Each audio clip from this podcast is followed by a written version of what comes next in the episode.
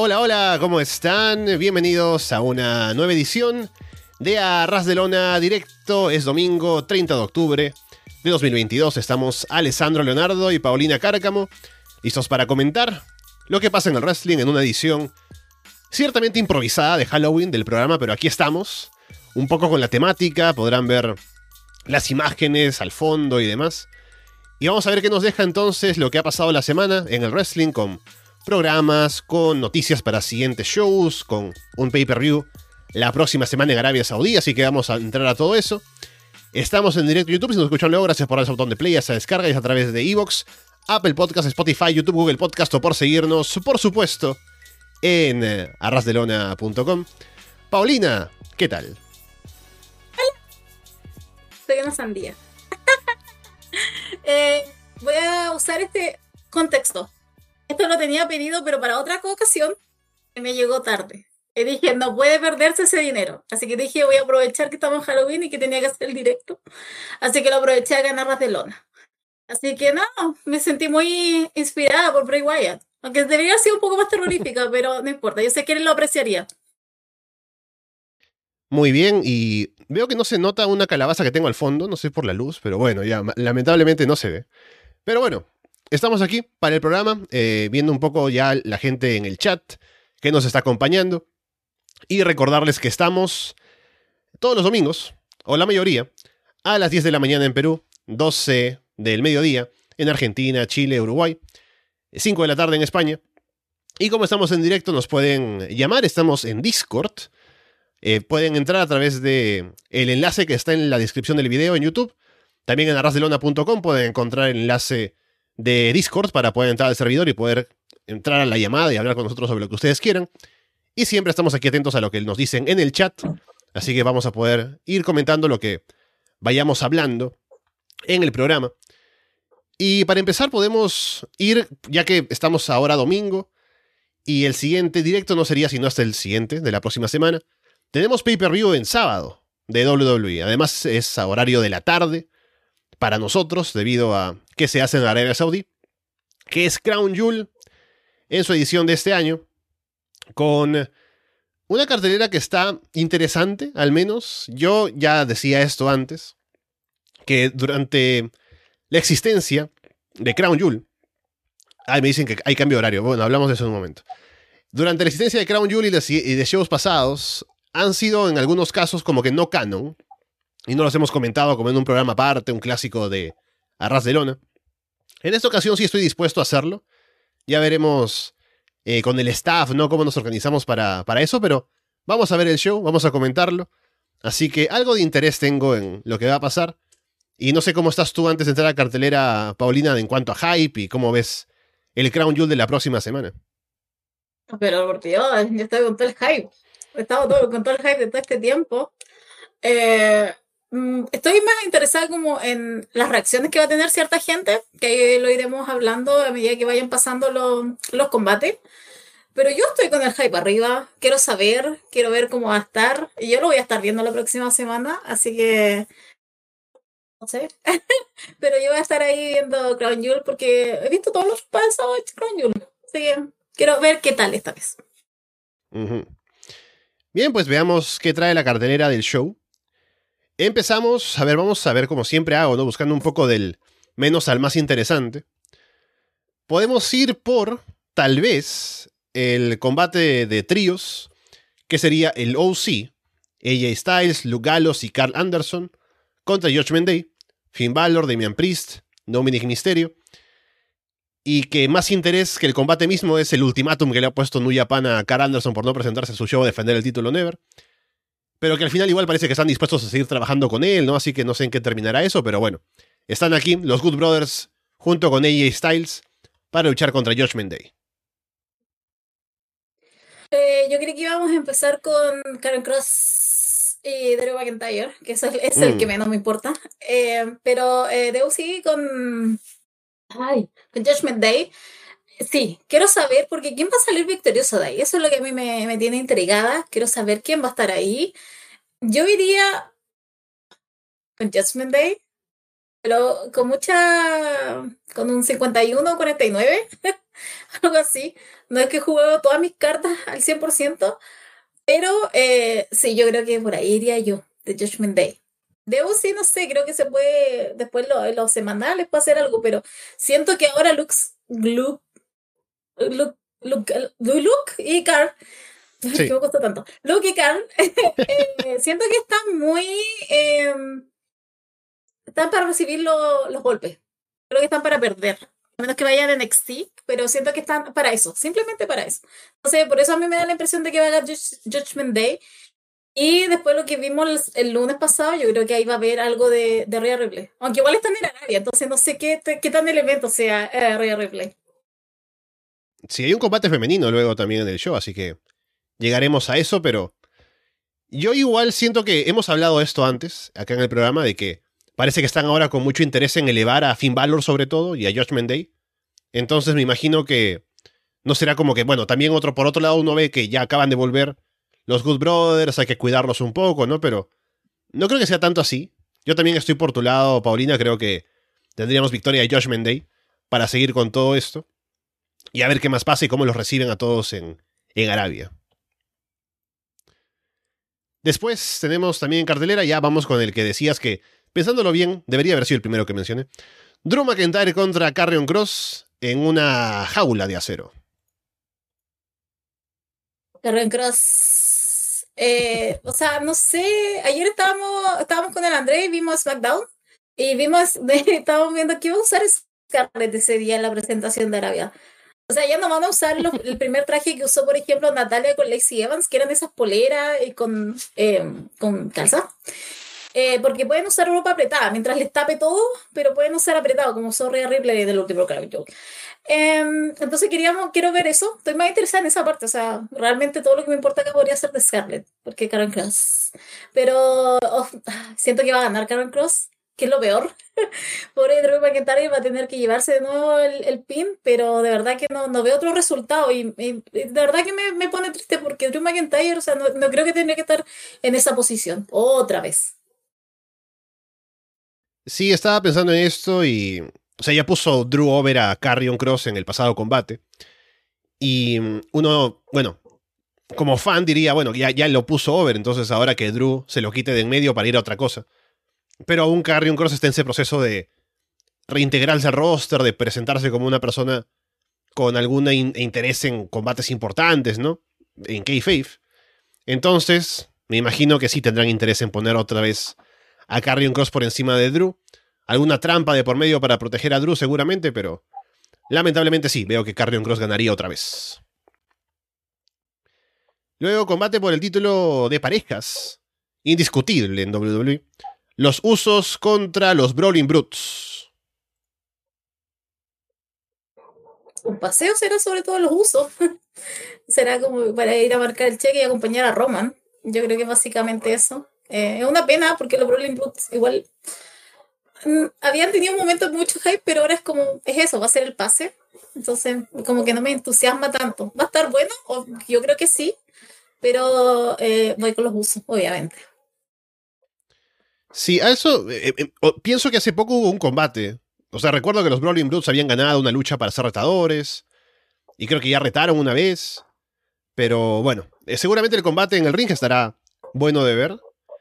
Y me imagino que Sami Zayn saldrá acompañando a los usos para este combate, más que en el main event con Roman, ¿no? Entonces, ahí por lo menos hay algo de lo más fuerte de WWE, que es la historia de Sami con Roman, con Bloodline.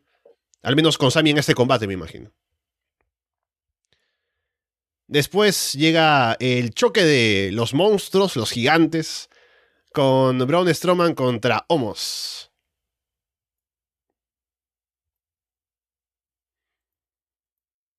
Oh, ahí no te escucho. Eh, eso. Ahora sí, ahora sí. no te lo había dicho nada. No Bien. sé, como que no, no me provoca grandes cosas. O sea, es. silencio. Supongo que voy a ir con. Porque. O sea, yo dije que estaba como entusiasmada con esto, porque quiero ver cómo se va a desenvolver. Pero quiero darle una posibilidad a Homos. Call me crazy, llámeme loca, pero eh, le voy a dar la oportunidad en este combate a Homos. Ajá, bueno, antes de pasar a eso, me acabo de acordar, y ahora también lo mencionaba eh, Carlos en el chat, que Sami no estará, porque Sami sí se niega rotundamente a viajar a Arabia, entonces no, no estará ahí. Pero bueno. No, es, por lo mismo que Kevin Owens tampoco ha tenido historia, porque él tampoco va a Arabia. Entonces por eso se, se ha arrestado de todo esto. Cierto, cierto. Bueno, así que algo más o algo menos para interesarse en cuanto a ese combate, del anterior del combate por el título de parejas. Más allá de, como digo, en el ring creo que va a estar bastante bien. Y este es el combate en el que quiero ver qué tal lo hace Homos, porque creo que con Bron hay garantía de que ya no es que sea el mejor worker del mundo, ¿no? Pero al menos se puede mover, sabe trabajar sus combates, es un gigante, ¿no? En este caso, es un gigante, pero contra otro gigante, así que es un combate diferente a los que ha hecho él en el pasado. No creo que vaya a salir como cuando hizo combate con Big Show a hacer eh, eh, spots de lucha libre, ¿no? Con huracán ranas y cosas que estaban haciendo aquella vez. Pero ahora con Homos seguramente será interesante verlos chocar y a ver qué tan bien lo puede hacer Homos para que en la comparación entre gigantes no, no quede muy por detrás del bueno de Bron. Después tenemos el combate por el título femenino de Raw. Bianca Belair contra Bailey y es un Last Woman Standing. Uy, ah, quisiera decir Bianca, pero es que Bailey, otra vez perder Bailey no soy stable, eh, no sé. Eh, aquí me llama también la, ropa, eh, pero ah, me da miedo. Yo creo que gane Bianca, mi número uno para mí de luchadora este año. Ya que hubo una cierta lista que sale esta semana, para mí ella era la número uno. Eh, pero aparte de eso, eh, sí, me dan. Puede, que está el Bailey, insisto. Puede ser que nos dé la sorpresa y gane, pero. Ay, no, voy a ir con Bianca. A mí lo que me da la atención es que hablando de Arabia ¿no? y los eventos anteriores, recordando sobre todo ese Natalia contra Lacey Evans, que luchaban con esas, esas camisetas tan anchas, y además, recuerdo que se había dicho y también el combate se planteó como que hay que hacer una exhibición más que una lucha o un enfrentamiento físico, ¿no? Entre ambas. Como que a salir a, a intercambiar llaves, ¿no? A hacer un show, básicamente. Y en este caso, ya hemos pasado de eso anterior, o sea, ahora se puede usar, como tú decías, la ropa así pegada al cuerpo, pero tapada todas, en cuanto a las mujeres. Pero este combate es un Last Woman Standing, o sea, tiene que ser violento para justificar que al final una no se levante la cuenta de 10, ¿no? Así que es curioso ver cómo ha cambiado de cómo se empezó con la lucha femenina en Arabia, con WWE, y cómo será ahora. A ver qué tan lejos pueden llegar o si hay algún tipo de, de mm, duda o cosas que no se puede hacer en el combate por las circunstancias. Pero veremos qué también puede salir. Y también creo que si ya Bailey no ganó en el combate anterior, no creo que le quite el título a Bianca ahora. Así que, bueno, habrá que ver simplemente qué deciden hacer. Eh, sí, o sea, sí, yo creo que hay que ver cómo va, va evolucionando todo este tema de las mujeres, la lucha de las mujeres en Arabia, eh, sobre todo porque igual es un last woman stand, entonces obviamente ahí tiene que haber otro tipo de violencia, tiene que haber otro tipo de código, más que simplemente como a manotazos. Pero eso es lo que tengo curiosidad sobre, insisto, porque quiero ver, a lo mejor en cada Arabia en cada pay-per-view que haya, van a ir subiendo un poquito más y le van a ir dando más derechos. Pero vamos a ir viendo cómo va haciendo O sea, ese día yo creo que vamos a ver. Pero, y ahí también mencionaba eh, Rodrigo, Rodrigo, no, perdón, Carlos, mencionaba que está el factor Nicky Cross. Entonces, igual ella puede hacer la, la, eh, la, aparición allí, puede intervenir, puede hacer poder a Bailey o puede hacer poder a Bianca. Entonces, igual está como un tercer elemento interesante. Bueno, llegando a los combates eh, principales del show, aparte del que acabamos de mencionar, tenemos eh, Brock Lesnar contra Bobby Lashley. Mi main event. Este, ah, ah, Dios mío, santo. o sea, yo de verdad espero que dure, que no sea simplemente un squash que me da miedo de Brock Lesnar, pero Bobby Lashley igual está muy arriba, entonces, no, este para mí es mi main event. Yo solo espero que dure lo que tenga que durar, no es lo mismo quien gane, eh, mi corazón siempre va a ir con Brock Lesnar, pero creo que igual le beneficia una victoria a Bobby Lashley. Pero, ah, de verdad, esto yo lo voy a disfrutar. Voy a estar ahí simplemente disfrutando de esta lucha porque para mí este es mi main event. sí, también estoy muy interesado en ver cómo lo plantean ahora. Ya había dicho yo em, la semana pasada, o hace un par de semanas, me parece, cuando hablábamos de que se planteó esta lucha otra vez como el... Eh, o, sea, hacer la revancha, ¿no? Del combate que tuvieron antes. Creo que ahora, ya que estamos bajo otro régimen creativo y demás, va a tener una libertad de hacer un combate distinto, más de igual a igual, en lugar de tener siempre a, Lesnar como el que luce más fuerte, ¿no? Ya se vio en los intercambios que tuvieron, que quieren ponerlos como al mismo nivel. Así que me interesa ver qué tanto de eso podemos ver y también, ya que Lesnar viene solo para shows de Arabia, sería bueno que Bobby gane para que, ya que es el que va a estar continuamente todavía en los shows, se ponga over para, no sé, retar a Roman o hacer alguna cosa. En cambio, Lesnar no me imagino que vuelva sino hasta otro show de Arabia o WrestleMania, entonces, si voy a estar fuera un tiempo, o un tiempo largo, ¿para qué hacer que le gane a uno de los tipos que está más over en el roster si es que no se va a aprovechar eso, ¿no? Y por último, si no me olvido ningún otro combate, no, vamos con el eh, main event, que es por el título indiscutible universal de WWE, Roman Reigns contra Logan Paul. O sea, Logan Paul. O sea, se tiene que coronar en Arabia. Quiero ver esa reacción. Quiero, quiero ver, quiero ver el público arábico. O sea, de verdad quiero ver cómo va a estar ese día. Porque me da la impresión de que Logan Paul, o sea, babyface allá. Como que olvidémonos del Gil asqueroso que es en Estados Unidos, sino que allá sería puro amor. Entonces quiero ver esa reacción. A lo mejor estoy totalmente equivocada y lo odian tal como lo odia el resto del mundo. Pero quiero ver eso. Más allá de eso, es obvio que va a ganar Roman. Supongo que aquí me interesa la duración. No quiero que sea simplemente un espectáculo de un minuto. Pero mi corazón me dice Logan Paul, mi cerebro obviamente va a ir por Roman Reigns. Bueno, es el morbo, el que me mueve a ver esta lucha y el que me mueve a tener al equipo de Arras de Lona viendo el show y comentarlo luego. Porque Logan Paul ha tenido buenas actuaciones, bastante buenas, hasta ahora, en, bueno, en las dos que ha tenido. Y se le ha visto bastante natural, ¿no? Ahora, en el, el última promo que tuvo, hasta lució bien como babyface, un poquito, ¿no? Tampoco vamos a exagerar. Pero a ver cómo lo recibe el público en Arabia qué tan over puede estar frente a Roman Reigns, que es como la figura más grande de WWE actualmente. Eso me llama la atención verlo. Y también estoy seguro de que Roman le va a sacar un muy buen combate. Así que ya solamente por eso vale la pena verlo y ver qué tal sale este experimento. Y también luego me pregunto si Logan Paul ya en su tercer combate va a luchar contra Roman Reigns en un pay-per-view en Arabia con estadio lleno y todo.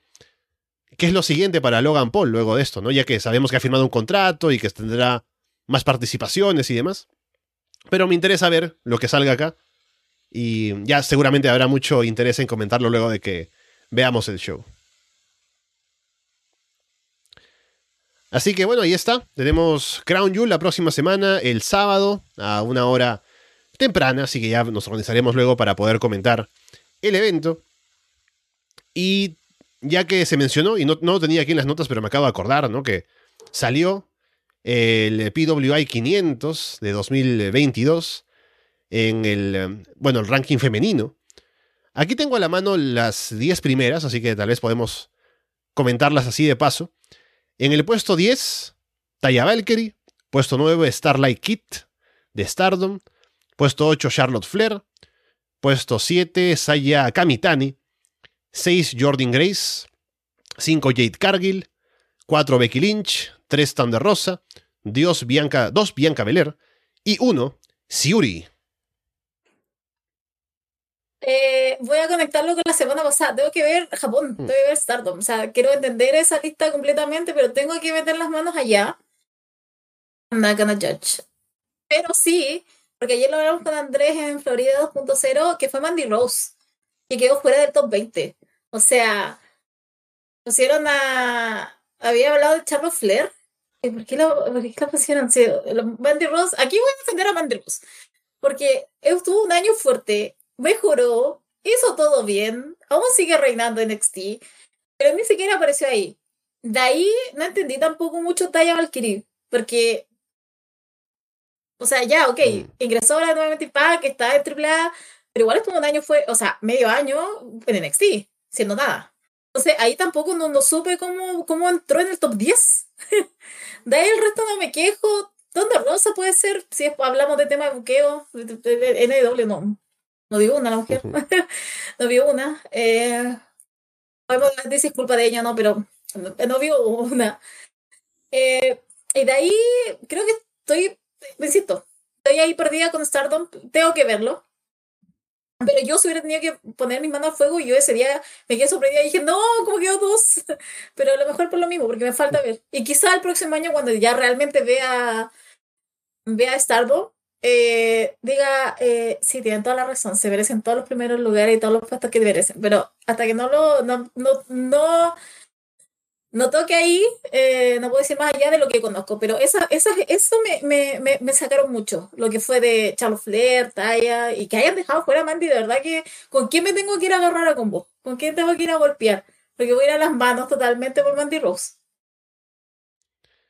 Sí, em, viendo esto también, igual, yo siento que. O sea, parece que Stardom ha crecido bastante en popularidad y también en la gente que lo ve y que pone sus puntos aquí para el PWI o arma la lista. Que mm, sí, es cierto, seguramente si viera más de eso estaría más de acuerdo con, con la lista, pero de lo que yo veo, y también veía que por aquí nos preguntaba Rodrigo quién sería el puesto uno o la primera que está arriba para nosotros. Yo pienso que Bianca Belair, de lo que he visto, ha tenido un gran año, no solamente en el ring, sino también en el buqueo, en estar over, en ser la cara de la división en WWE. Así que por ahí el que esté arriba me parece bien. Thunder Rosa, el tema con ella es que todo estuvo muy bien hasta que ganó el título. ¿no? Luego de que lo ganó, como que se desinfló bastante. De lo popular que era, de los buenos combates, como que todo cayó. Así que eso le resta puntos. En Jade Cargill, como que está, por un lado, con un gran buqueo, por otro lado, aún el ring deja puntos que falta mejorar. Así que al menos es interesante que tenga un puesto 5 en un ranking mundial con solo un par de años de carrera, ¿no? Y un título eh, TBS que lo defiende en combates que son squashes la mayoría. Y por lo demás, también de acuerdo con lo de Taya Valkyrie, que bueno, MLW no lo veo, así que no sé si ahí será, no se salen todos los shows, hace las promos, es la main eventer, no salen los comerciales. No lo sabría porque no, no veo MLW. En AAA sé que llegó, fue campeona, ¿no? Pero tampoco es que haya hecho demasiado ahí ni en Impact. Así que también me, sorprende que sea la puesto 10. Pero bueno, ahí está. Si alguien por ahí nos puede comentar quién también es su número uno o quién está arriba en su ranking, que nos lo diga. Pero Paulino, ¿tú tienes alguna favorita aparte de, de Mandy Rose? Mi top 3 hubiera sido Bianca, Jordan Grace, Mandy Rose. Y porque, insisto, no veo Stardom. Quizás hubiera puesto a alguien. Pero eso no sido mi, top 3. O sea, Jordan Graves incluso creo que debería estar más arriba de incluso Jake Cargill. Todo Rosa, incluso. Porque tuvo un excelente año que se coronó más encima con eh, ganar el campeonato. Entonces, sí, creo que ahí más creo que pierden más las promociones. Por ejemplo, el caso de NXT decían que no valía mucho el título. Me preguntan qué ve NXT. Yo veo NXT. Andrés ve NXT. Alessandro igual estamos incorporando ese, ese culto.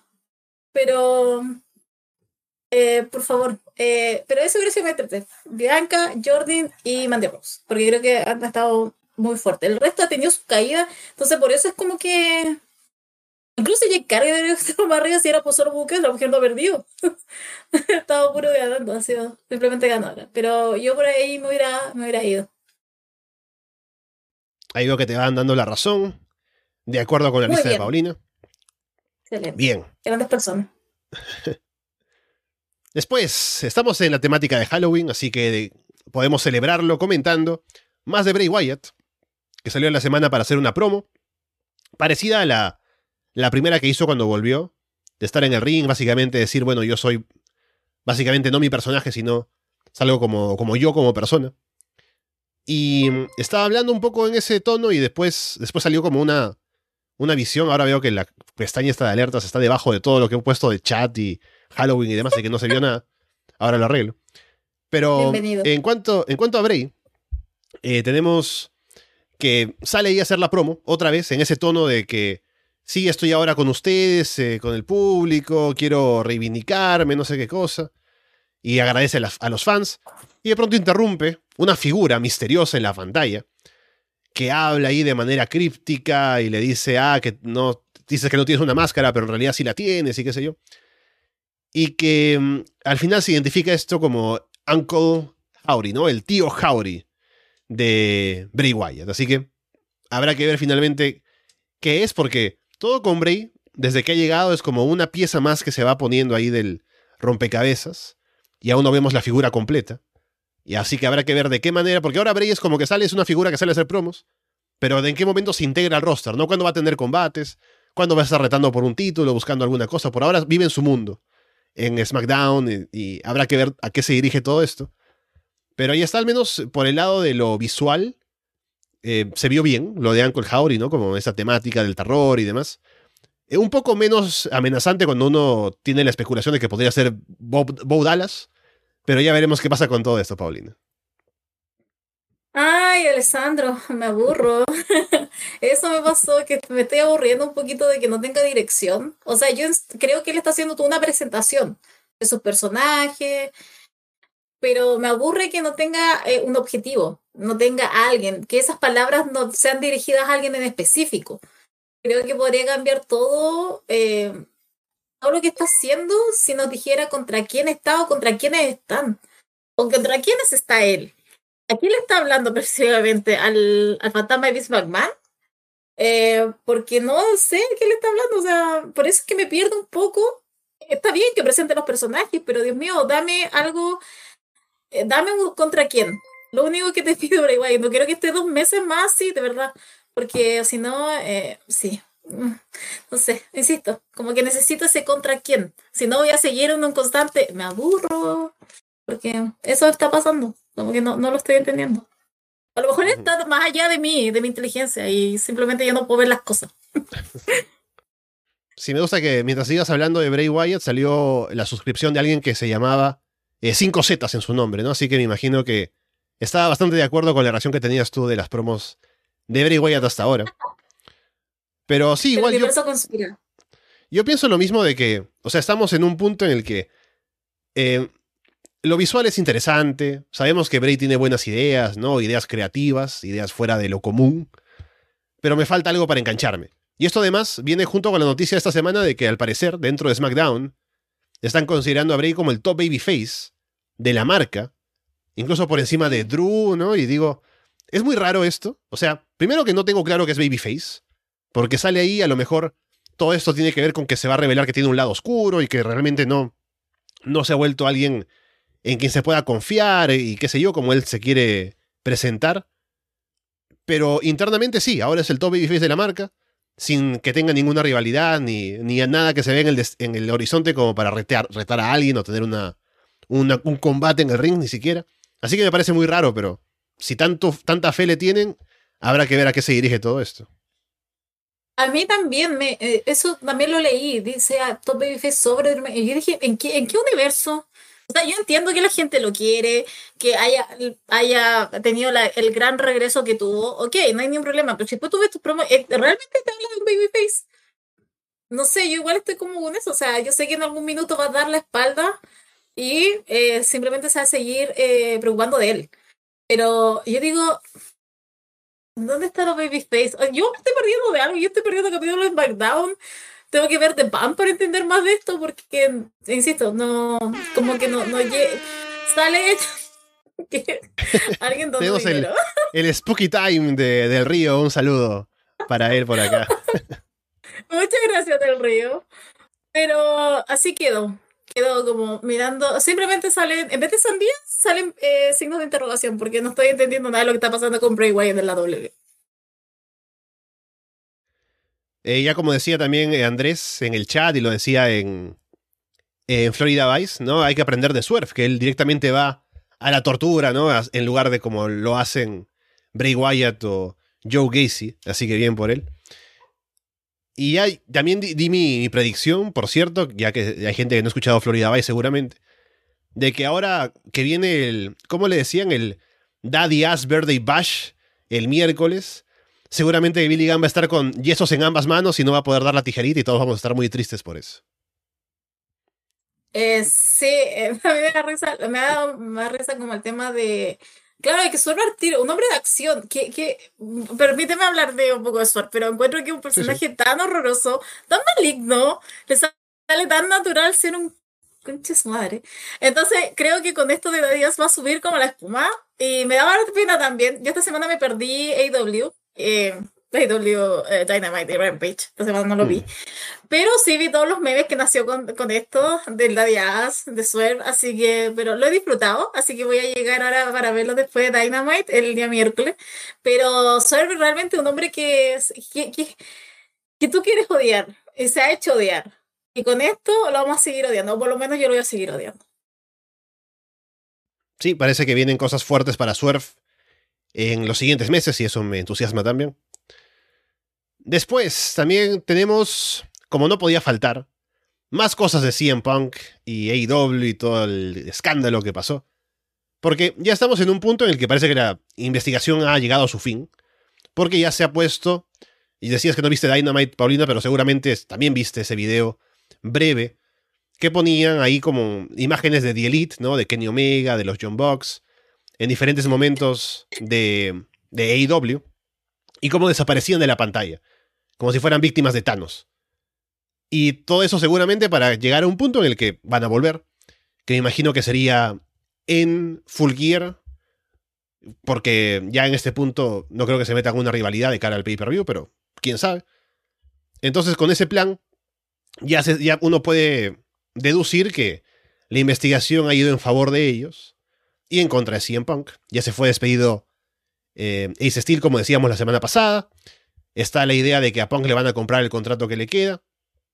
Pero más allá del sentimiento general anti-punk en la empresa, aparentemente, otra cosa que por ahí ha surgido, que también ha causado molestias, es una supuesta historia de que el perro de CM Punk sufrió una lesión en el momento de este encuentro, esta pelea en backstage, porque supuestamente cuando los Bucks y Kenny abrieron la puerta de una patada o muy agresivamente, lo cual también se ha dicho en varias ocasiones que sería eh, falso. Como que le golpearon el, la boca, el hocico al perro, ¿no? Y que como que le volaron dientes o le rompieron algún diente o una cosa así. Y como que eso es un punto también de apoyo para Punk, como para quejarse de lo que pasó, ir en contra de la empresa y todo. Pero en general, lo que se dice es que para el testimonio de varias personas esto sería falso, y además dicen, no, es que es muy sospechoso que esto, que sería algo bastante fuerte a favor de Punk, salga recién ahora, mucho tiempo después de que ya empezó la investigación y se habló de los detalles. Cuando se sabe que ya básicamente perdió y que The Elite van a volver a, luchar, ¿no? Entonces, parecería como una patada de ahogado. Este tema todavía sigue. vamos a terminar todo el, vamos a terminar 2022 y vamos a seguir hablando de 100 Punk. Eh, el, tema del perro entonces es mentira. Eso es básicamente, que no, no se lesionó. Ahora cada cosa está saliendo hasta lo más random. Está el perro. Eh, cuando va a dar declaraciones el perro nos falta. Eh, porque sí, esto sé qué me pasa. Sí, yo igual creo que Delete va a volver en Full Gear. Yo creo que ese va a ser el momento culmine para que vuelvan, porque al final están, yo creo que si quieren salir como de todo este tema y que ya quieren comprarle todo así en pan para que se vaya y se vaya feliz, porque al final él va a querer el dinero, obviamente. Eh, quieren terminar lo más rápido para Full Gear. Entonces yo creo que ese va a ser el momento preciso. Además, si ya están dando eh, señales, están dando haciendo el hint para eso, o sea, ya, ya podemos hablar de que van a estar listos para diciembre. Eh, diciembre es Full Gear, ¿cierto? ¿O me estoy perdiendo? Ah, noviembre, noviembre. Noviembre, perdón. En noviembre. Entonces, o sea, nada. En dos días más. Eh, pero eso es lo que me pasa, ya estoy como un poco aburrida de lo de siempre. Además, la tarde estaba, estaba entretenida que empecé a ver eh, la promo que tuvo con Eddie Kingston y después fui cayendo en una mm. espiral de cuando siempre estaba en la W y de todas estas cosas que él decía, las promos, y es como tan, sigue siendo todo, todo lamentable en el caso de CM yo vi todo eso haciendo recuerdos y fue como cada vez más, más triste todo esto. Entonces, después que salga lo del perro, es como ya vamos cayendo en un pozo, em, en algo con más lodo, más, más feo para todo. Em, y también pensaba, ¿tendremos una vez la versión oficial de lo que pasó? ¿Una vez sabemos realmente la verdad? porque siento que siempre va a estar en la causal de demanda. Siento que si alguien habla, a lo mejor siempre va a demandar, siempre dudo que hable, no. Pero siempre está, va a estar ese, como, ¿qué realmente pasó ese día? Entonces, a mí me gustaría saber la verdad, pero no quiero esperar 30 años a ver un Dark Side of the Ring o un documental. pero eso es lo que a mí me pasa con esa historia. Bien que sigan saliendo, a algunos les, les gusta todavía hablar de Sion pero a mí sí, es como, paremos ya de, de sacar tanto y que vuelvan los que tienen que volver. Y siempre, bueno, usted solito por su boca cayó. Sí, también el detalle interesante que salió la semana fue que se reportó que Chris Jericho encaró a Punk luego de todo esto que pasó y le dijo que era un cáncer, que era alguien que estaba poniendo por bajo la empresa. Y luego de decirle todo esto a su cara, fue e hizo la rueda de prensa que se vio en pantalla y lo hizo como un profesional, así que bien por Jericho. Así que bueno, ya seguramente veremos el final de la historia muy pronto, con el regreso de The Elite. Y esta historia, ahora que mencionabas lo de Dark Side of the Ring, solamente estaba pensando que ha sido un escándalo grande, ¿no? Ha dado mucho que hablar, pero no es que sea un punto como un antes y un después para IW, ¿no? Solamente es un antes y después para la carrera de CM Punk y de cómo fue su regreso y cómo lo terminó arruinando y eso. Pero para la empresa como que ha sido no tan difícil de manejar en pantalla, ¿no? Con Moxley campeón, con la audiencia manteniéndose a un nivel estable, así que no es como un escándalo que haya causado un gran quiebre en la historia de IW ni nada, solamente como algo anecdótico que fue interesante de comentar al menos. The Rise and Fall del comeback de CM Punk. Mm. Yo creo que eso no. Sí, no, por ese lado es más que nada que quiero saber qué fue lo que pasó y qué lo llevó a hacer eso. Yo entiendo la frustración, pero hacerlo de esta manera, que ojalá no tuviera la respuesta algún día siempre. Después ya comentaba esto cuando hablábamos de la cartelera de Crown Jewel, que New Japan Pro Wrestling le habló a Carl Anderson para decirle que si no va a defender el título en el show de ahora que van a tener, ¿no? Y que coincide con Crown Jewel, se lo despojarán y lo dejarán vacante y qué sé yo. Pero lo que me sorprendió fue que aún así, a pesar de que dicen que están muy molestos y el presidente y qué sé yo, al final todavía como que estarían abiertos a seguir trabajando con Carl Anderson y con los Good Brothers, de, ser posible que tal vez algún tipo de, de mm, convenio con WWE para esto. Que a este punto no sé qué tanto es que sea importante para ellos, o sea, no sé qué tan necesitados de talento estén en este momento como para tener que recurrir a los Good Brothers y llamarlos con tanto con tanto ah, ímpetu, ¿no? Cuando no creo que sea tan relevante para ellos contar con, con su presencia, más allá de para que Carl Anderson suelte el título. Pero, bueno, a ver qué pasa con eso. Sabemos que New Japan está más asociada con AEW por los shows conjuntos y demás. Shinsuke Nakamura ha sido anunciado para estar en un show de Noah en enero. Así que, bueno, sabemos que hay un poco más de cercanía entre WWE y Noah. Y es un caso especial por el retiro de, de, de Grace Muta. Pero en este caso, con los Good Brothers, no lo veo imposible, pero tampoco veo que sea necesario llegar a este punto. Por Carl Anderson, por muy eh, buen luchador que sea, que es debatible también. Pero no sé por qué lo querrán, aún a pesar de los malos términos, utilizar otra vez. Asumo que radica como en el Bullet Club, ¿no? Como para no mm. perder los lazos ahí. Yo, yo solamente lo explicaría de ese lado. Encuentro que debieron haberlo despojado, chavo, hasta la W, anda para allá, dejando a nosotros. culeo ahí, déselo a él. Si es que no, armen un torneo donde él lo pueda ganar legítimamente. legita, legita, legítimo. Legítimamente. legítimo. Eh, pero eso es lo que me da rabia. ¿Por qué no terminan el hecho de ya, si se fueron, se fueron? Algún día yo creo que la ya les cobrará nuevamente, sí. Yo creo que va a volver Vince Man y todos los que alguna vez contrataron de nuevo se van a ir. Pero más allá de eso, encuentro que simplemente ya eh, pasemos la página, no, no, veo la necesidad de estar haciendo este, estos estos, ¿cómo se dice? Estos escritos a la prensa, dando cuenta de la situación, casi no quemando el puente con Carl. Entonces, eso es lo que a mí me tiene. Yo creo que es simplemente por un tema de Bullet Club que no quieren perder, por si acaso, en la vida, en unos años más. Pero más allá, eh, lo siento. O sea, ya me, me, me, me, supera esto. Simplemente quiero que llegue el día en que pierda, y, o sea, aunque pierda que lo deje. Pero eh, es más, estoy más entusiasmado en lo que va a pasar con Shinsuke Nakamura en Noah, el primero, que nadie iba a trabajar el primero y ahora él salió con que iba, ese día iba a luchar. Mm. Pero eh, estoy más entusiasmado por eso. Lo que está pasando con New Japan y ese, ese, ese conflicto pobre que está pasando con, Good Brothers ya me está saturando. Sobre todo de parte de New Japan, o sea, ya, por favor, respeto.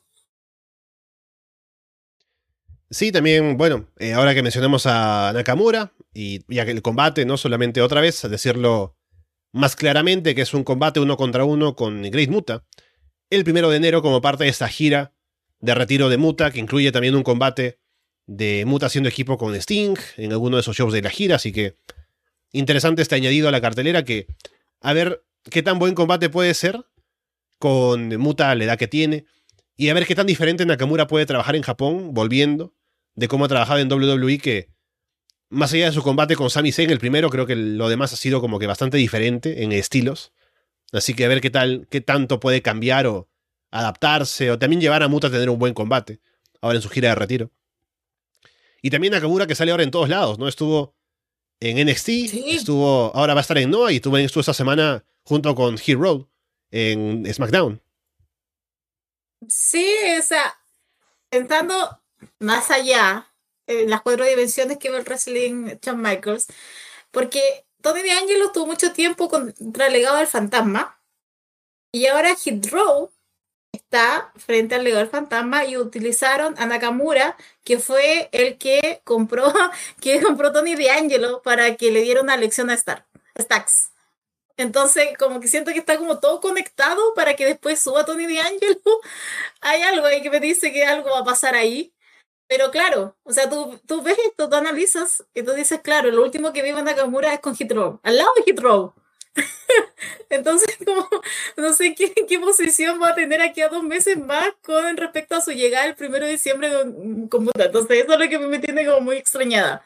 Bien, por esta puerta prohibida que se armó, pero me da mucha risa que, claro, Nakamura ahora sea lo de aliados tenga alguien como Hit Row. Sí, acá me gusta que Andrés comenta que confirmado que Tony D'Angelo tiene vínculos con Noah, ahora con todo lo que está pasando. También Fede que dice, ¿no? Que increíble que Carl Anderson esté siendo pretendido por dos empresas grandes a esas alturas. Que, por cierto, saludos para Fede, ¿no? Eh, Underground Coming Soon. Ni siquiera sé qué vamos a ver, pero en algún momento veremos algo para hacer un programa. Em, y bueno, Anderson y Galos viven de su nombre, ¿no? Ya hace muchos años, así que. eh, hace, hace mucho que no tienen un combate. Aunque ese combate con Finn Balor no estuvo mal en, en Raw, pero tampoco como para recordar sus tiempos en New Japan, con individual, finalista del G1, ¿no? Pero bueno. Después tenemos, en el caso de Austin Theory, Mr. Money in the Bank. Aún lo tenemos como, bueno, poseedor del maletín. No se sabe exactamente cuándo será que se haga el cobro, pero había un rumor, al menos es que no es esto que, que algo que vaya a pasar definitivamente o no, pero existe en WWE la idea de que podrían querer esperar a que llegue el, el año para Theory, algo que no ha pasado antes con ningún otro Mr. Money in the Bank, de que espere a que se cumple el año casi para tener que canjear en el mismo show el maletín. Así que parece que sería como una idea al menos que podría ser interesante, que también por ahora es un poco difícil ver en qué momento encaja un cobro de Theory que no vaya a ser un fracaso, ¿no? Porque para quitarle el título a Roman Reigns, estar metido en esa órbita, se siente como que está todavía muy lejos. Entonces, habrá que ver cuánto más le dura el maletín, qué deciden hacer para cuando canjee, y si cuando llegue el momento de canjear, nos podrá convencer de que está ya como para ser campeón mundial, que parece que por ahora todavía le queda bastante camino por recorrer. O hasta para quitarle el título a Braun Baker en NXT está difícil porque el otro está indestructible, o sea, nadie lo puede sacar. Me parece lo correcto, eh, es un año, eh, todo puede pasar en un año, eh, hay que ver qué es lo que va a pasar en abril, pero me, eh, me da, perdiendo, sigue perdiendo Theory, lo siguen tratando de esa manera, hicieron un hit en NXT, una, algo que podía venir. Eh, yo de mi, en mi mente, para mí, Braun Breaker y Austin Theory, esa es una realidad que se viene a futuro y estaría bien fuerte, porque ahí el babyface absoluto es Braun y el heel absoluto es Austin, pero no sé qué tanto lo verán ellos. Em, pero eso me pasa. Es que eso es cuando haces trampas y haces a tus campeones demasiado arriba. Entonces, y no con Roman, está, es un caso perdido, Roman. De verdad que creo que sería mucho mejor que, lo que fuera NXT. Eh, aún así, Braun Breaker está indestructible, insisto, está un todopoderoso allá abajo. Entonces, sí, habrá que ver, pero espero que lo que reste de lo que él tiene el contrato de Money in the Bank, de verdad que lo hagan lucir como corresponde. Porque Theory no es malo. No sé de dónde recibe tanto hate, pero de verdad el hombre no es malo. Entonces, yo solo espero que lo, lo sepa manejar en este tiempo que le queda. Y que no sea simplemente que ganó y no sabemos de cómo ganó. Porque el hombre tiene micro, tiene las capacidades en el ring y es atractivo, entonces, atractivo para ver, digo. Entonces, em, eh, eso es lo que me pasa. Espero que no, no lo echen a perder. O sea, espero que siga subiendo Century y que en el camino no se pierda y simplemente sea la anécdota para que después él pierda el canjeo. ¿Y contra quién? Sí, eso es lo que yo digo. ¿Contra quién va a ir? Sí, después de Roman, ¿quién vendría? Todos hablan de Cody, pero no creo que Cody esté dos meses y después pierda. tampoco creo que lo siga teniendo un, un título Roman y también lo pierda. Entonces, está, es algo muy confuso y si quieren hacer algo original como lo que estaba leyendo, bienvenido sea, pero igual tengo mis dudas. Si un Mr. Money in the como Theory, que todavía tiene que estar como en proceso de convencer, de no estar ahí como al nivel, era más viable en un mundo con dos títulos mundiales, porque si podrías darle uno y el otro campeón puede seguir siendo un campeón fuerte. Pero ahora que solamente hay uno y es Roman Reigns, es bastante más difícil imaginarse que Theory puede entrar ahí y ganarle el título, o a quien vaya a quitárselo a Roman, eventualmente. Así que será cuestión de ver qué pasa con Theory. Y hablando del Money in the Bank, parece que habría algún cambio que están evaluando de hacer con el, el show y el combate, porque, bueno, sabemos que ahora tenemos el pay-per-view, así como hay pay-per-views temáticos de otras cosas, de Money in the Bank, pero anteriormente era un combate que se hacía en WrestleMania. Y parece que la idea sería volver a tener el combate en WrestleMania, o sea, ya que WrestleMania ahora es de dos noches además, hacer un Money in the Bank masculino una noche y uno femenino la otra noche. De esa manera repartirlo y tal vez ya empezar, a quitar todos los pay-per-views temáticos que teníamos en el, en el, calendario normalmente. Y bueno, a ver qué, qué tan bien les funciona eso si deciden hacerlo, pero en mi opinión, y a ver qué te parece a ti, Paulina, yo creo que Money in the Bank se había convertido en un evento importante en WWE, ¿no? Incluso más que Survivor Series, que últimamente, al menos con el gimmick de SmackDown contra Raw, tuvo un, poco de fuerza, ¿no? Pero en los shows grandes del año estaban Royal Rumble, WrestleMania, SummerSlam. Y creo que como que quitándole ese otro puesto a Survivor Series, que por historia tiene más años de existencia, Money in the Bank estaba ahí, me parece, como un pay-per-view que era al menos interesante de ver y importante por nombre. Sí, pero eh, así como llevamos este último Man in the Bank, no sé, en manos de Theory mm. por lo menos. Y en el caso de las mujeres que cobran al tiro, como que no importa el proceso, o sea, cuando ganan, porque al final son horas que de distancia. Como que no me molesta. Hasta como que lo agradecería. Tal vez con eso también nos sacamos como típica pelea que hay de relleno en WrestleMania. Entonces ahora tendría más sentido y uno podría estar ahí. Sí, igual yo creo que el próximo año son dos días también, ¿cierto? Sí, sí. Claro, tener un, un día al de hombres, el otro día el de mujeres. Em, y también hace sentido con esto que están tratando de quitar lo temático. Entonces, no sé, em, honestamente a mí no, me, no me molesta, no me daña. Eh, hasta incluso creo que encuentro que hace más sentido eso. Porque incluso puedes tener el WrestleMania Moment. ahí mismo. Pero no, eh, no, no me, no me voy a quejar. Increíble. Bien, por otro lado, tenemos noticias de que WWE estaría bastante interesada en tener a Chelsea Green de vuelta en su roster. Así que a ver si eso procede, pero tú, Paulina, que eres obviamente más cercana a esa escena en Impact Wrestling y demás, ¿cómo ves lo de Chelsea Green tal vez volviendo a WWE? me da miedo. Me acordé cuando hice ese debut de SmackDown y literal duró 20 minutos porque se lesionó la muñeca. Entonces, eso es lo que me da miedo, creo, porque eh, Chelsea Green en Impact ha hecho muchos spots en donde de verdad tú crees que se va a quebrar por lo que la historia que venía con W. Entonces siento que si llega ahora W se va a volver a ser una mujer frágil. que se va a lesionar con todo. La tocan con una pluma y se lesiona. Entonces, este es como medio que tengo Chelsea Green. A mí me encanta. Haber dicho, la última edición, si no han escuchado Band for Glory, por favor escúchenlo porque simplemente soy yo amando a Chelsea Green. Eh, pero me entusiasma por ese lado porque la encuentro muy buena, pero ojalá la dejen ser ella, que no la traten de, de hacer otra cosa de lo, que, de lo que está haciendo en Impact.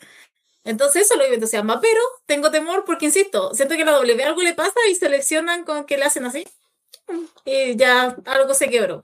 Pero más allá de eso, estoy muy en, en W. Y además porque a dónde va a ir también. Podría ir a, podría ir a Raw, podría ir a SmackDown, pero incluso me entusiasma si es que volviera a NXT. Sí, me llamó la atención la manera en la que al menos se reportaba esto, como que hay un interés bastante grande de tener a Chelsea Green. Como que, o sea, Triple H trabajó con ella en NXT en su momento. No se hizo mucho por ahí, pero seguramente vieron el potencial. Y más aún ahora, luego de que se fue de WWE, lo mucho que ha hecho fuera, en las indies, en Impact.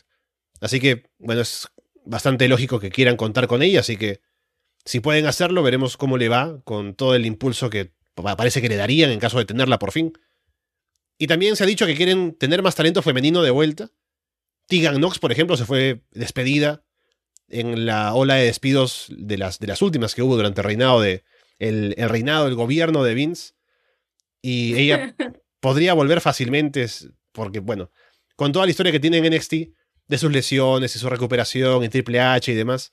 Obviamente hay por ahí algo, o sea, la conocen bastante bien eh, y quisieran tenerla otra vez, así que veremos si alguien más se suma en nombres, así como Emma se sumó esta semana de vuelta a la empresa. Ah, impactante regreso de Emma al nivel de Bobby Fitch en Impact, lo diría. Eh, me pasa que eh, contigo es lo mismo, se va a lesionar. Ah, o sea, es lamentable porque siento que ella, ella realmente tiene un problema crónico. O sea, no quiero decir que es casi plata perdida, pero eh, yo siento que si la, se contrata va, a estar más lesionada que lo que luchando. Es una lástima por ella. Eh, pero mm, bien por la W que quiere seguir contratando gente. Ahora que funcione esa gente es otra cosa. Eh, pero si ellos quieren ser. Pero aparte, o sea, que siga contratando, pero que tampoco sea como carne para, o sea, sea comida para. Porque siento que si llegan, eh, va a pasar lo de Emma, lo de Emma, lo de Emma este viernes, que llegó en algo muy importante, pero al final eh, nadie, nadie iba a creer que Emma le iba a ganar a Ronda Rousey. O sea, pongámonos serio. Entonces, claro, si llega Chelsea Green, a mí me va a encantar, obviamente, pero también tengo que ponerme la perspectiva que no creo que le gane a Bianca Belair, ni menos a Ronda Rousey puedo creer que a lo mejor haga algo en NXT porque igual ha estado mucho tiempo Mandy Rose, pero de ahí a que sean una fuerza gravitante, eh, permítanme dudar un poco.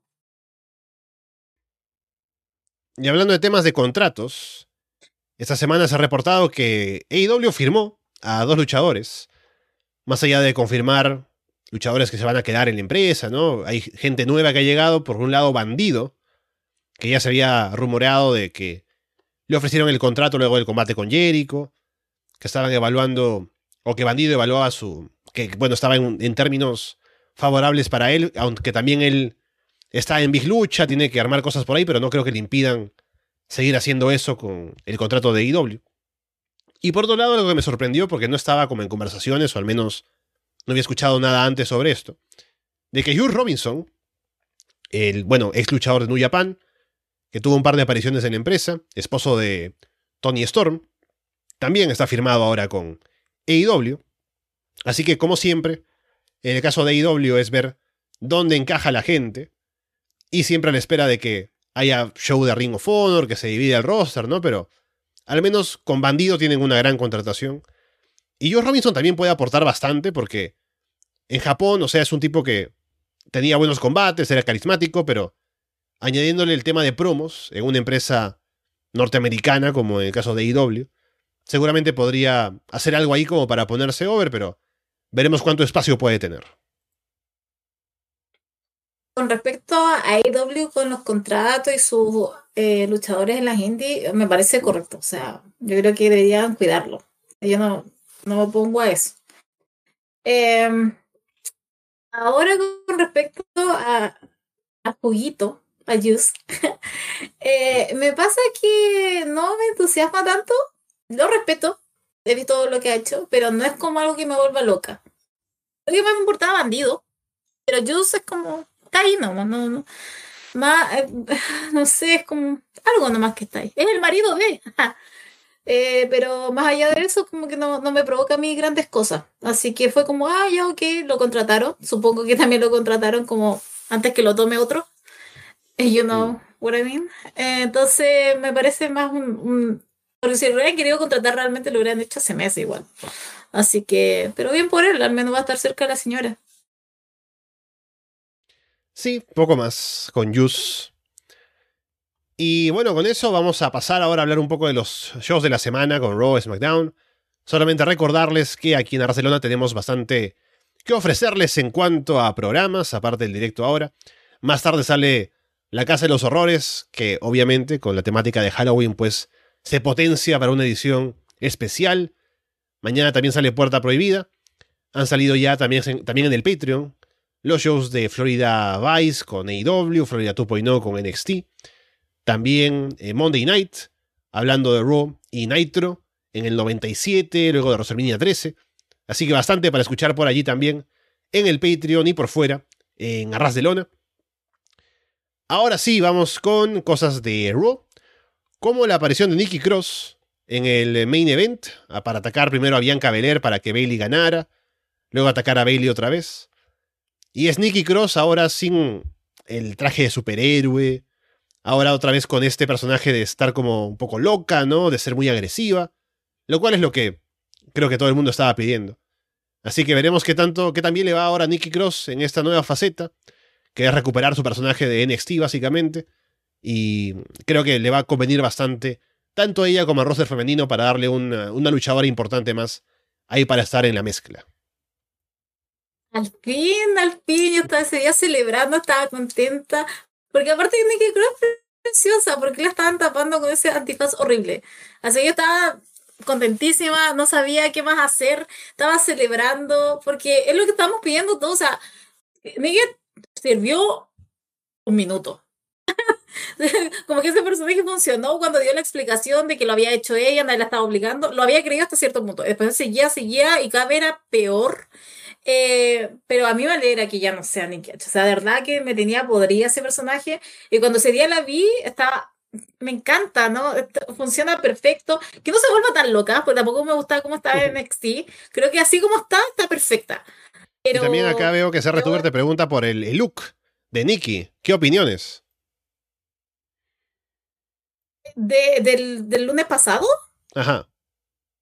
Ah, pero si estaba preciosa. Yo, honestamente, si yo tuviera que hacer un ranking de las más lindas de, de, de la W, Nikki Cross estaría ahí, en el top 3. Mm. Porque se echan a perder tanto con tanto, tanta inyección. Pero Nikki Cross está mantenido natural. Me encanta. Y aparte, insisto, la encuentro preciosa. Y ese día el look con el, con el pantalón de cuero, con la chaqueta. O sea, eh, reto a alguien que me diga que ese día no se veía bien Nikki Cross. Así que, y más encima tenía al frente a Bailey, tenía que estar a la par. Así que no, estaba muy contenta y insisto, esto me entusiasma, no es, oh, Nikki H otra vez, Dios mío, ¿por qué basta con ese traje? No, ahora es Nikki Cross, ¿qué es lo que va a hacer? Así que, no, estoy entusiasmadísimo. Sí, un saludo para Martín, que estará sufriendo de que Nikki haya dejado boquita.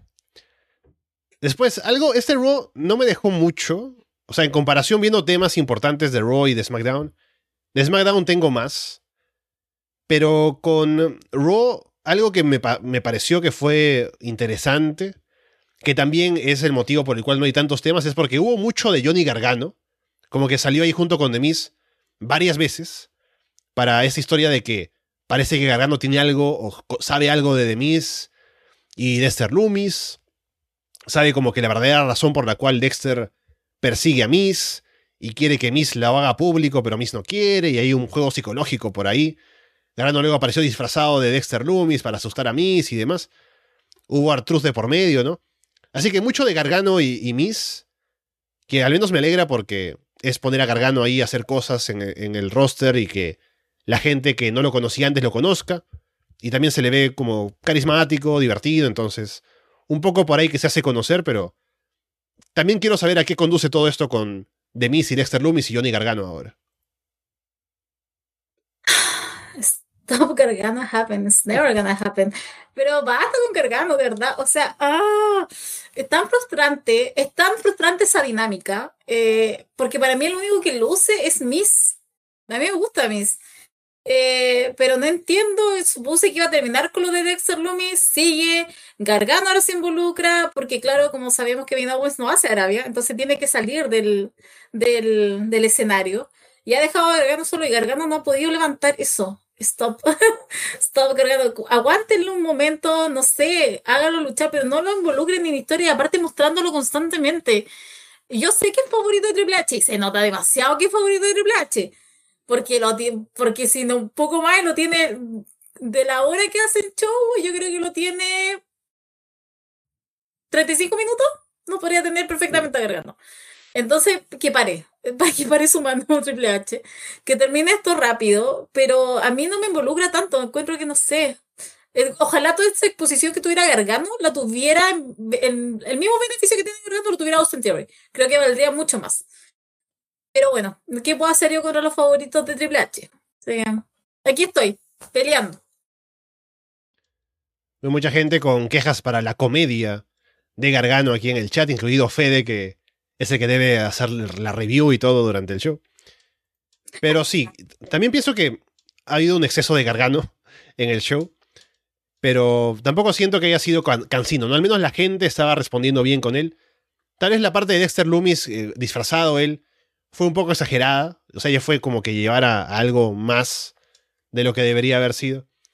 Y también luego, otra cosa con Gargano es que además está involucrado en la historia de Candice, porque le atacaron y te estaba preocupado, ¿no? Así que Gargano por un lado y por otro también. Ay, Dios mío, basta. Me dicen si voy a aparecer algún día de Kiwi, quién sabe. Está cerca el verano en, en mm. Chile, así que quién sabe un día de febrero, si es que sigo en el directo, aparezco de Kiwi. Déjense sorprender simplemente. Después tuvimos una promo, eso fue el inicio del show, con Judgment Day. Y debo ahora darme el momento de dar un, uh, un elogio a Dominic Mysterio, lo cual no es muy frecuente. Pero uh, ya hablaba un poco de esto, ¿no? Ya tenía un poco de esperanzas con él desde que se hizo Hill. Y se unió Judgment Day, dejó a su padre. Porque era como la cosa más plana del mundo siendo Babyface el hijo de Rey Misterio y poco más, también en el ring. Pero ahora como Hill tiene como una personalidad que puede más proyectar. En el ring también se le ha visto un poco más seguro, como que más en control de lo que está haciendo. Y en esta promo del, del día lunes estuvo bastante bien por el hit que tiene, por todo lo de traición a su padre y demás.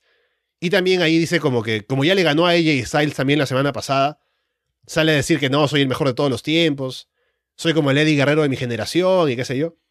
Así que bastante hit para, para Dominic Mysterio, lo cual está bastante bien y a ver si eso también se traduce luego a que pueda empezar a destacar más también como él mismo, no solo como parte de Judgment Day.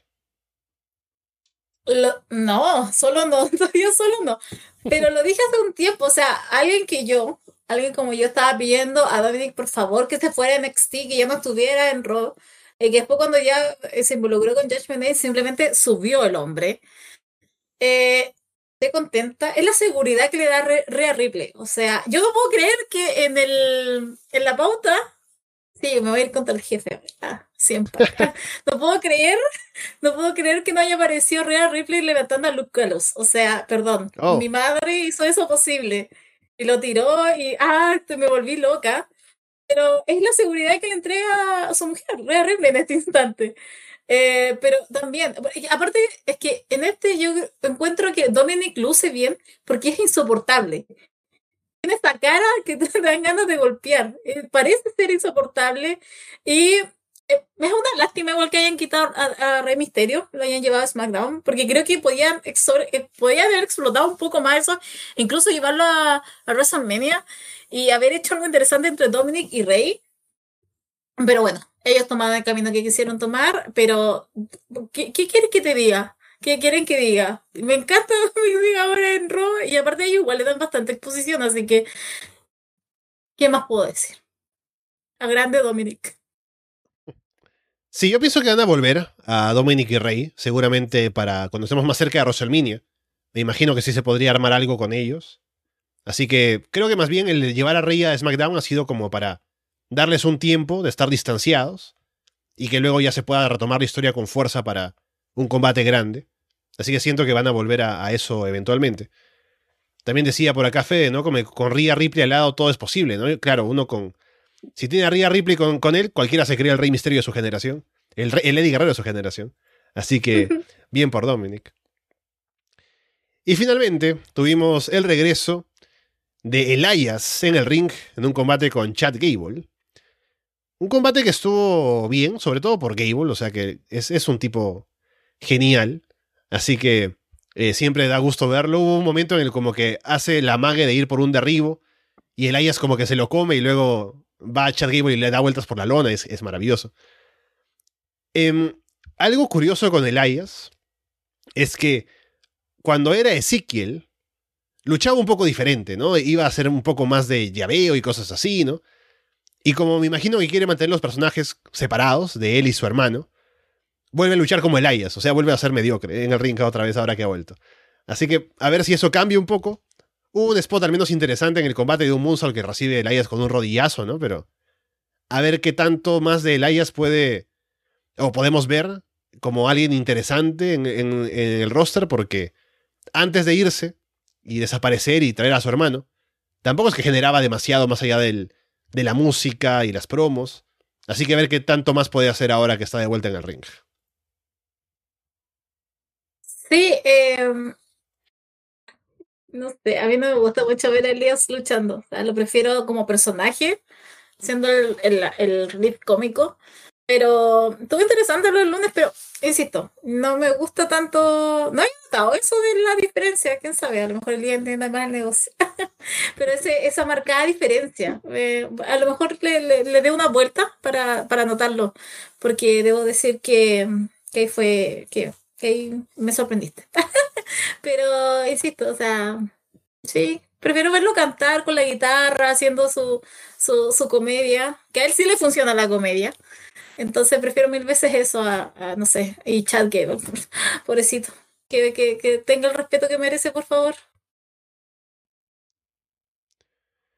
Bien, saltando a SmackDown, tuvimos el segmento de la semana, otra vez, de la mano de. Sami Zayn de Bloodline, que mm, luego de que los usos pierden, o bueno, pierden más bien Sami y Solo, contra el equipo de los Brawling Brutes, por culpa de una intervención por ahí de Jey Uso y qué sé yo, sale Roman y sale a querer poner orden, ¿no? A decirle a, a Jay y a Sammy que ya hablen todo lo que tienen que decir para que esto se solucione porque ya está siendo demasiado esto, ¿no? Del conflicto que hay interno dentro del grupo. Y Sammy dice como que, bueno, sí hay un problema. Yo no sé por qué Jay desde que llegué ha estado actuando así conmigo, ¿no? Porque está molesto, pero si yo lo ofendí por algo, le pido perdón, ¿no? Y le extiende la mano. El público aplaude, ¿no? Acompaña ahí a Sammy.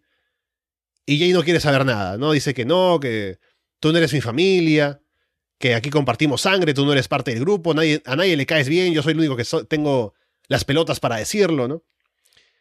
Y es genial porque luego Sammy le dice, no, pero ¿por qué, ¿por qué te pones así? Yo solamente quiero que hagamos las paces, como dijo el Tribal Chief. Y Jay ahí suelta como que, a mí me importa un carajo lo que diga el Tribal Chief, ¿no? Y luego se da cuenta de lo que ha dicho. Y hay una toma de cámara así como con Imagínense cuando Okada hace el gesto de Rainmaker, ¿no? Y la cámara se aleja. En este caso la cámara está lejos y luego se acerca la cara de Roman Reigns, ¿no? Cuando le dicen esto. Y la gente atrás está como que, oh, ¿qué dijo? ¿no? Y también el propio Jay se da cuenta de lo que acaba de decir. Y luego Sammy dice, no, no, Roman, tranquilo, que claro, acaba de decir esto que no debió haber dicho. Pero es que Jay está pasando por mucho últimamente, ¿no? Como que no está siendo muy Uzi. Um, y con esto la gente se empieza a reír y no solamente afuera en el escenario, sino también la gente dentro del propio segmento. Y yo le he visto esto como tres, cuatro veces, este momento, no exactamente de cuando lo dice Sammy. Y por la reacción de todos, hasta me parece que sería algo que no estaba planeado de antes que sea así. Me parece que Sammy un poco que lo sorprendió con la frase, creo, por cómo reaccionan. Como que no se lo esperaban. Y todo el mundo se está aguantando la risa, sobre todo Jay, que por su personaje no se puede reír.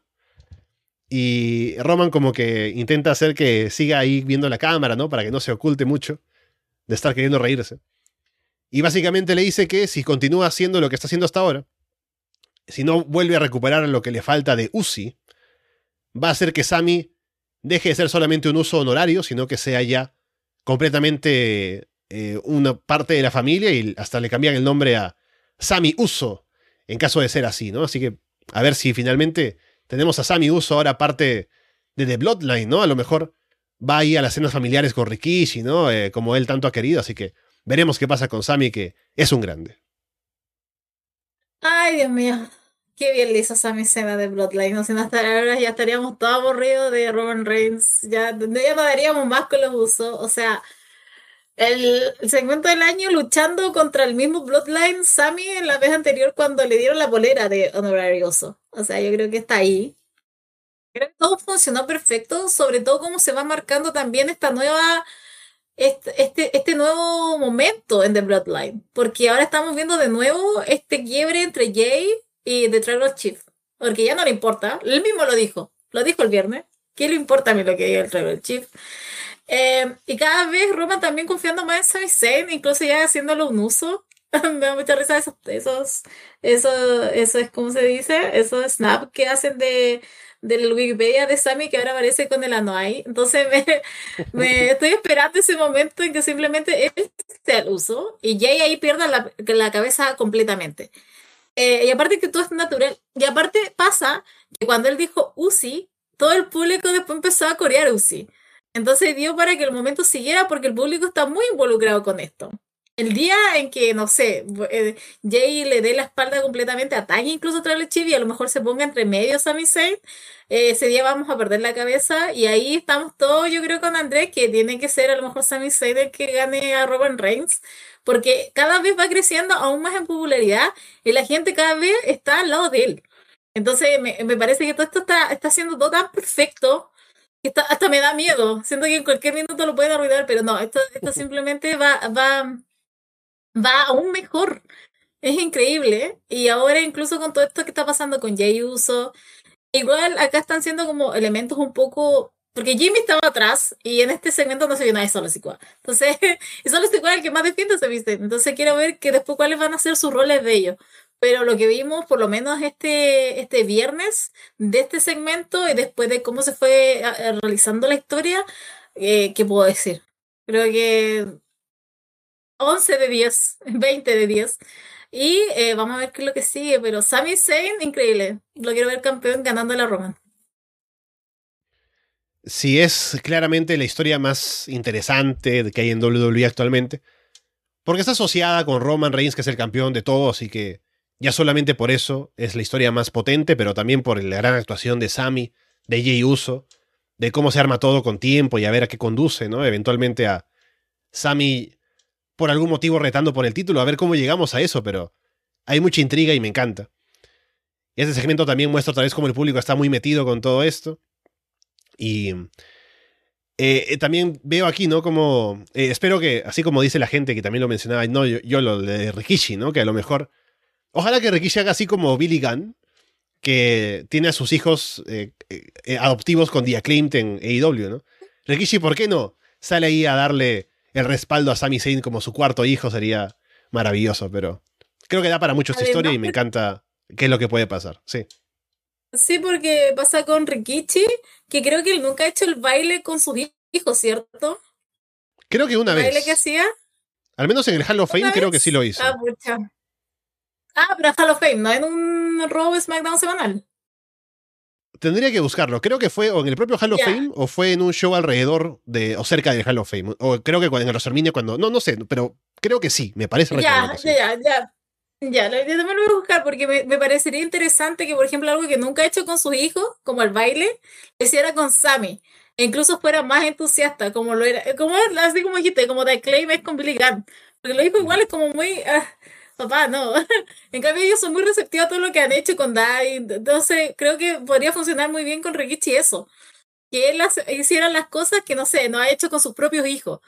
E incluso ahí sumando solo Sikoa. Solo Sikoa y Sami Zayn haciendo lo que nunca ha hecho, por ejemplo, con los usos. Entonces, No sé, creo que es increíble, pero hay incluso más tela para cortar con esa historia y hacerla más grande todavía.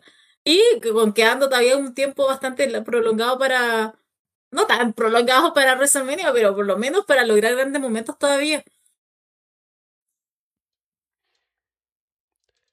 También en SmackDown ya hablamos de la promo de Bray Wyatt, podemos hablar de Liz Morgan y Sonia Deville, básicamente repitiendo la promo, porque fue tal igual, ¿no? Como que le preguntan algo a Sonia, Sonia dice sí, que Liz Morgan no está al nivel, Liz viene y le ataca, se pelean, y todo esto conduce a que habrá una lucha entre Liv y Sonia la próxima semana en SmackDown. Sí, yo, a mí me extrañó, yo creí que esto lo iban a dejar para Crown Jewel, pero asumo que dos, dos eh, luchas femeninas en Arabia no está permitido oh. todavía. pero, y doble encajaría perfecto en Arabia, por cierto. Claro, entonces quisiera ver, yo pensaba eso, pero bueno, lo van a tirar por semanal. Eh, al menos Sonia le contestó esta vez a Liv Morgan, no quedó tan de la nada. No fue como ah, simplemente protegiéndose, así como, no, no me pegues, soy débil. Sonia se acordó que también es tough y que es fuerte y que puede responderle. Al menos eso me gustó. No está tan, tan debilitada por este poder increíble que está teniendo Liv Morgan, que todavía no sabemos qué es lo que es, qué es lo que le pasa. Pero a mí por lo menos me, me gustó eso de esta semana de Sonia Deville. Pero yo esperaba que lo tiraran para, para Arabia, pero ¿quién sabe? Quizás lo tiran. Who knows? Sí, así como eh, Dynamite, solamente hay un combate femenino en los shows de Arabia. eh, y hablamos de que Emma volvió, fue para responder el reto de Ronda Rousey, el reto abierto, que Ronda salió a hacer una promo ya ahora directamente como Hill, que sigue sin ser muy buena en promos, pero bueno, al menos la gente responde por la, eh, por la estrella que es. Y salió Emma para una reacción bastante, bastante tibia del, de la gente en la arena. Que bueno, no recordar, o sea, si alguien recuerda a Emma, para recordarla con cariño habría que ver, ser alguien que veía NXT en su primera etapa, ¿no? Con Paige y demás. Y porque en el roster principal Emma no hizo nada, básicamente. Como Emma Lina se tardó semanas en llegar, ¿no? O la conocen de ahí, o si no la conocen de, las indies o de, Impact. No sé si hizo indies, creo que Impact nada más. Entonces, como que no hay tanto bombo alrededor de, la figura de Emma. Pero ahora que volvió, a ver qué tanto puede hacer en, el roster. Volvió para perder, es el primer combate, pero era contra Ronda, así que no creo que sea tanto problema. Ella está en una relación con Madcap Moss, así que por ahí tal vez se facilitó la negociación para que volviera a la empresa. Así que veremos qué tanto puede hacer Emma ahora en su regreso a WWE porque tampoco es que haya destacado demasiado estando en otros lugares. Me acordé cuando hicimos ese el comentario para Slammiversary y dije que me gustaba también porque en el contexto de Impact merecía más realce. Merecía que estuviera ahí arriba. otra cosa, a mí me, me dio eh, un poco de risa porque solamente la enfocaron a ella me enfocaron al público. Así que solo podemos asumir lo muerto que estaba el público con este regreso. Fue una constante, fue un primer plano solo de ellos subiendo al ring y enfrentándose a Ronda. Me sorprendió que dura, al menos diera un combate prolongado con ella. Yo diría que iba a ser más tres golpes a la casa, además. Bienvenida, pero usted sabe su lugar. Al menos le dieron un poco más. Em, insisto, que diez años, hace 10 años atrás yo creo que hubiéramos visto un poco más Emma de lo que está haciendo ahora. Eh, es una lástima realmente a mí me gustaba en el mundo que es Impact, en ese pequeño, en ese pequeño mundo que es Impact, me encantaba y ojalá hubieran dado más ahí, pero siento que aquí se va a perder aún más. Bien por ella que al menos supongo que será un buen contrato, pero más allá de eso, no, no, no, es como que me esté entusiasmada y digo, oh, ¿qué va a hacer? ¿Qué, ¿Con quién se va a enfrentar? ¿Qué es lo que va a hacer próximamente? No, lo siento, no, yo la, yo la quiero a Tadil. A Emma, no mucho. Bien, mientras yo me pasaba aquí bloqueando mensajes de este, spam en el chat, podemos continuar. Uh, ah, que, bueno, sí, e igual con Emma, yo recuerdo, recuerdo sí bien de cuando estaba en NXT, luego se perdió mucho, pero a ver qué tanto puede hacer ahora que está de vuelta. Y otro detalle interesante fue que luego, en backstage, Ronda y Shayna Baszler se encontraron Y vino Natalia a decirle, ¿qué te crees? No sé por qué vino Natalia, o sea, siempre está molesta por algo. Y estaba metiéndose ahí a hablarle a Ronda. Y Shayna la horca, ¿no? La deja tirada en el piso y se va junto con Ronda. Así que ahora que Ronda es Hill, a lo mejor sí hay una alianza con Shayna que se ve en pantalla. Que serían como que muy imparables estando juntas, pero a ver qué puede salir de ahí si están ahora asociadas. Eh, Natalia, siendo insoportable como siempre. Siempre estar ahí enojada por todo, todo le enoja. Ah. Pero al menos me gustó que China le haya callado, le haya dejado en el suelo. Y ah, también me entusiasma esta nueva lanza, o sea, ¿a dónde va a ir? Va a ser una atracción de China, a ser ella la próxima campeona. Creo que me entusiasmaría un poco, menos un par de meses. Eh, pero me gustó por lo menos porque me da, me, por lo menos me, me crea hype de dónde pueden hacer esto. ¿Será una amiga confiable? ¿Será una aliada? ¿No será aliada? ¿Se van a juntar? ¿Van a ser pareja? ¿Van a ir por los títulos? Eh, entonces eso es lo que yo... Esos títulos, ¿dónde están esos títulos? Eh, pero quisiera saber qué, qué, es lo que viene con todo esto entre Chaina y, y, y Ronda.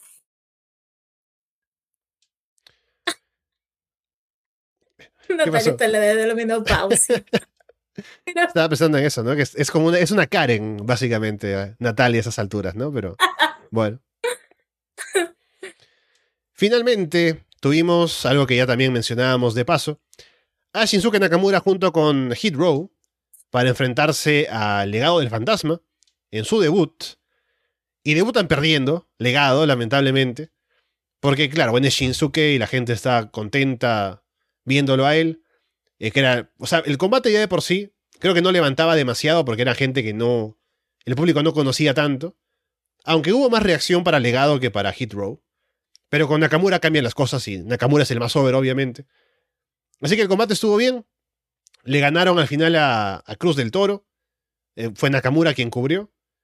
Pero igual siento que le hicieron. No le hicieron un gran favor a, a Legado en este combate como debut para perder contra Hit Row, a pesar de que estuvieron Nakamura, así que a ver qué tan bien le puede ir luego de esto, pero creo que habría que cuidar un poquito más a, al legado del fantasma. Que vuelva la madrina, esto no pasaba con la madrina. Eh, eh, sí, también quedé con ese gusto así como, uy, ¿para esto? Contra Hitro. Pues Hitro supongo que también son favoritos de Triple H, o sea, no creo que estén ahí por nada. eh, entiendo el factor Nakamura, porque veo NXT, eh, puede ser que guíe algo de lo que yo ya dije, que esté guiado con Tony de Angelo. Puede ser, no lo sé, al menos por favor denme eso. eh, pero como que no lo entendí. Además Nakamura con Hit no sé, imaginaba otra persona. Eh, hablamos de Carmelo Hayes, creo que hubiera pegado mucho más todavía. Pero lo encontré tan extraño y después que le hicieran el pin, o sea, a lo mejor, claro, Escobar no queda él mal, porque más que mal está, está legado. Son los tres, y no le hicieron el pin a él. Y creo que tampoco se lució como yo hubiera querido que se luciera en su primer combate, Escobar. Pero habrá que seguir esperando. ¿Cuánto más tiene que perder? Son estas decisiones que de repente es como, oh, Triple H, ¿por qué? Porque tratan mal gente con tanto talento, que podría funcionar tan bien. Y aparte lo que me faltó fue de parte del público, pero es obvio porque recién lo están conociendo, que siempre con la música de legado siempre dice legato. Entonces van entrando con eso, con el, con el grito del público, y me faltó mucho, estaba, estaba muerto ese público. Entonces, pero bueno, recién lo están conociendo, a lo mejor de, alguien debería como invitarlo, o alguien estar haciendo ese, ese cántico también, pero Ay, ay, sí, fue extraño y a mí, me, a mí realmente me genera, me da rabia porque Hit Draw encuentro que cero, pero cero carisma, cero en el ring, entonces que le estén dando minutos más encima a costa de legado, o realmente eso me, me enojó un poco. Sí, creo que claramente legado y sobre todo Santos tiene más potencial en promos, en el ring, para cosas que pueden hacer, así que espero que haya más de segmentos para presentarlos, así como había para él en NXT cuando estaba recién empezando, para que se ponga obra y la gente lo conozca, pero me pareció un mal primer paso, a ver qué, viene después para ellos. Y antes de terminar, ya que tenemos unos cuantos minutos, solamente mencionar la cartelera de Dynamite para el siguiente miércoles. Tenemos combates interesantes, como el Orange Cassidy contra Rey Fénix y Luchasaurus por el título atlántico, Jay Lethal contra Darby Allin, Joe Moxley contra Lee Moriarty, Y también Chris Jericho va a enfrentar a un ex campeón de Ring of Honor, que ha dicho que va a ser no necesariamente ex campeón mundial. Estaba hablando con Andrés eh, Florida Vice a ver quién podría ser, tal vez. Así que, bueno, hay una. Hay un pozo grande del cual sacar. ¿Quién podría ser aquí? Yo en un momento dije eh, Jay Brisco, pero como Jericho hizo el esfuerzo de decir que no va a ser un ex campeón mundial, será que no será un ex campeón mundial, sino seguramente un campeón de parejas, campeón de televisión. Entonces, aún no, tengo claro quién podría ser, pero a ver con quién nos sorprenden, si lo han anunciado así de sorpresa. Debe ser un nombre reconocible seguramente cuando lo veamos. Ah, sí, o sea, ¿cuándo va a tener Ringo poner su, su programa? Eh, pero bueno, habrá que esperar ese día, pero no sé, no sé, no se me viene, solo se me viene siempre porque simplemente soy así. Mm. Pero más allá, ¿quién, quién podría ser? No, no se me ocurre a nadie. Como que quedé muy así, ya, bueno, tendré que esperar, tendré que sorprenderme ese día. Así que espero que solamente saquen algo bueno. Quiero saber de qué país lucha Sauros, eso es lo que yo quiero saber, porque era el único que no tenía bandera ese día. Y ahora tenía, eh, pero era el único, me dio risa Así que, pero supongo que será un buen ¿Cuál lucha femenina hay? ¿Nombraste alguna? Hay una, hay una. Sí, acabo de recordarlo ah, porque no estaba aquí en la cartelera de Cage Match, pero me han dicho aquí en el chat con grandes, bueno, todo en mayúsculas, ¿no? De que You Don't Know Me, no lo conocemos, es Marina Shafir retando a Jade Cargill. Ah, ya, ok. Bueno. Ojalá no saque promo otra vez. Y estaba pensando, ya que dije Jay Brisco, me mojé y luego me sequé, ahora me mojo otra vez y digo, Mar Brisco, ¿por qué no? la gente dice Nigel McGuinness, PCO. Yo quiero apostar por no ex campeones mundiales, así que por eso voy a quedarme con, con Mark Brisco. Tío, está perdido PCO en.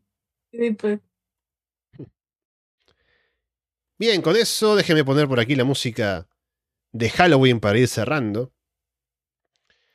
Llegamos al final del programa, habiendo comentado varias cosas, cosas interesantes por aquí, para, bueno, de lo que pasa en el wrestling. Estamos a una semana, menos de una semana de Crown Jewel, así que llegaremos a eso para comentarlo seguramente en ese post, ya que es sábado temprano, así que no habrá mucha dificultad. Y ya veremos qué más nos trae la próxima semana con noticias de wrestling, con WWE, AEW y lo que pase por otros lados. Así que Paulina, ha sido un gusto otra vez estar aquí en el programa y a ver qué nos depara la próxima semana, a ver quién está en Crown Jewel, ¿no? Por ahí a ver si hay juegos políticos al interior de Barcelona para ver quién quiere participar y aparece por ahí, pero bueno, Paulina, ya hablaremos seguramente la próxima semana. Eh, sí, me da mucha risa esa música y yo vestida de sandía. no, nada porque ¿qué, ¿qué voy a hacer? Nada, simplemente dulzura acá. Eh, muchas gracias por escucharnos. Eh, vamos a ver qué pasa la próxima semana. Siento que va a salir otra noticia de CM Punk. Estoy ya preparada la próxima semana con mi curso. Ya salió otra noticia de lo que pasó hace tres meses. Em, eh, más allá de eso, también quiero decir que mañana cumplo un año de Narras de Lona. Hace un año salió el oh. rostro de Top. Ese hermoso reality de AEW de la mano de Glenn Cody Rhodes y Brandy Rhodes.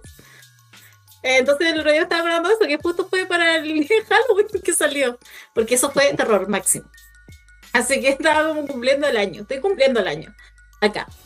Así que eso, muchas gracias, escuchen, me, paguen el Patreon, paguen no sé cuánto está ahora el dólar, 5 dólares, 5 dólares en su país, no sé en cuánto estarán los dólares en sus países respectivos, páguenlos, escuchen Florida, eh, Florida 2.0 Así que, ayer estuvo muy, muy entretenido nuestro análisis del último martes ahí, con todo lo que pasó. Eh, defendimos a Mandy Rose, hablamos de la hija de la roca y también hablamos ahí de JD McDowell, que increíble, el hombre se está ahí, eh, está firmándose en NXT. Así que eso, muchas gracias nuevamente y nos estaremos viendo la próxima semana. Bueno, así está entonces el final. Ustedes manténganse hidratados, coman sandía. Por ahora los dejamos de parte de Paulina Cárcamo y Alessandro Leonardo. Muchas gracias y esperamos verlos pronto.